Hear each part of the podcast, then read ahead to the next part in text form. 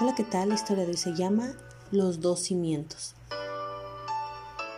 Cualquiera pues que oye estas palabras y las hace, le compararé a un hombre prudente, que edificó su casa sobre la roca. Descendió la lluvia, vinieron los ríos, soplaron los vientos y golpearon contra aquella casa, y esa no cayó, porque estaba fundada sobre la roca.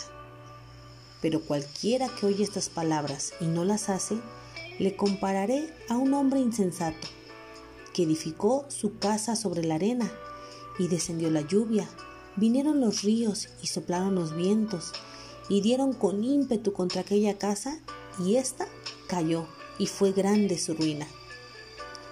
Si bien esta parábola es directamente tomada de la Biblia, la enseñanza es tanto para la vida espiritual como para la vida mundanal, pues nos enseña que la prudencia y el buen juicio siempre van a ayudarnos a hacer las cosas de manera firme, pero que dejar que nuestras emociones nos ganen invariablemente nos va a llevar a la ruina en cualquier ámbito.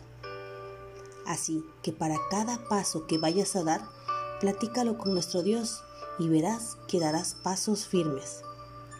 Esta parábola fue tomada de Mateo 7:24 y es la historia del día de hoy para su reflexión. Que Jehová, Jesús y su Espíritu Santo te bendiga.